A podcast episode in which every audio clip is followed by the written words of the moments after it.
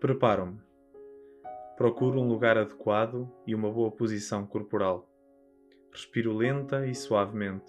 Silencio os pensamentos. Tomo consciência da presença de Deus, invocando o Espírito Santo.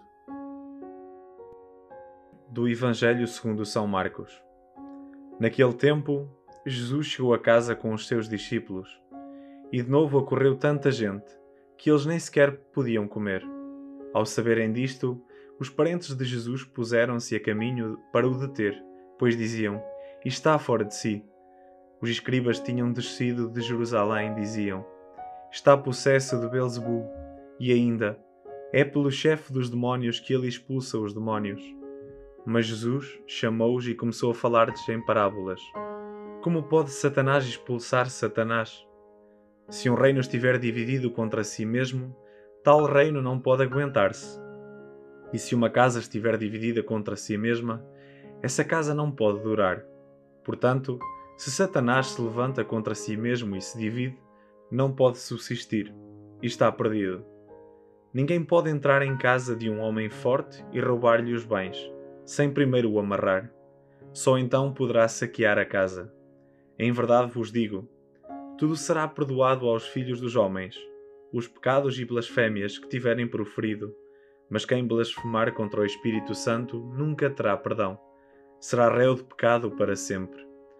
Referia-se aos que diziam: Está possesso de um espírito impuro.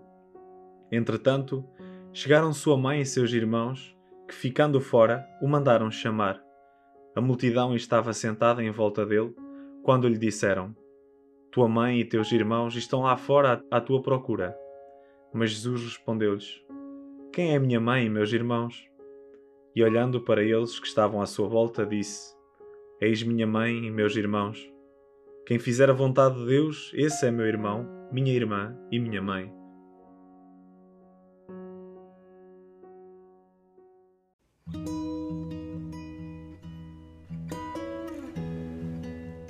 O que me diz Deus?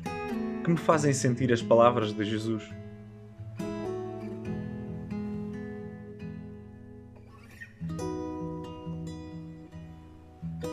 A vida, pregação e gestos de Jesus interpelam.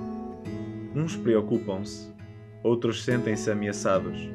Incredulidade deixa-me fora. Julgar e condenar são defesas contra o que constrange a minha vida acomodada evita-me repensar certezas e seguranças. Por isso, Jesus redefine a noção de família.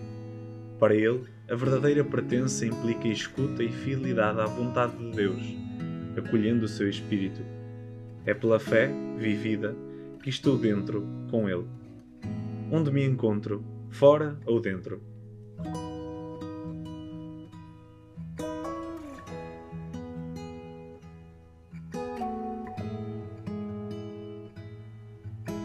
O que digo a Deus? Partindo do que senti, dirijo-me a Deus orando e de preferência com palavras minhas.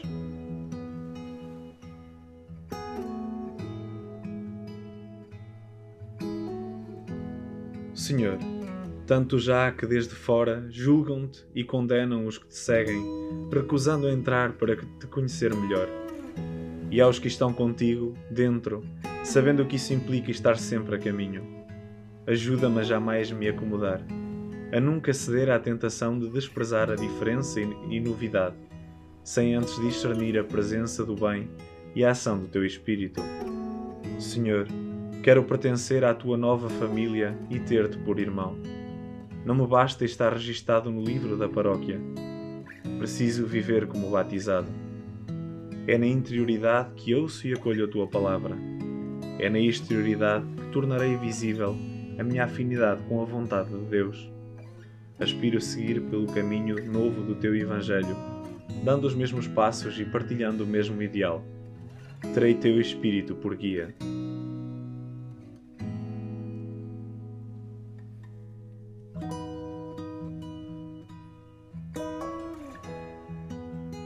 Que a palavra faz em mim. Contemplo Deus, saboreando e agradecendo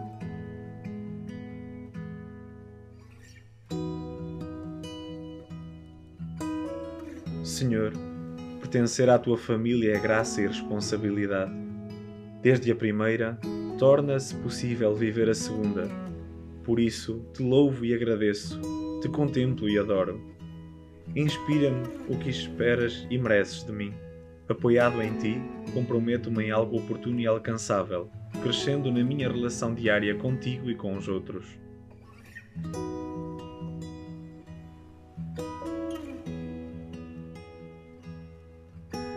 Sou dos de fora que julgam e condenam os outros?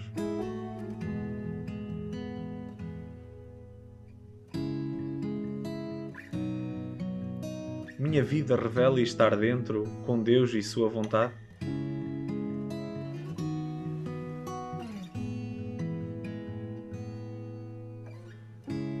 Se tenho Deus por Pai, acolho o outro como irmão?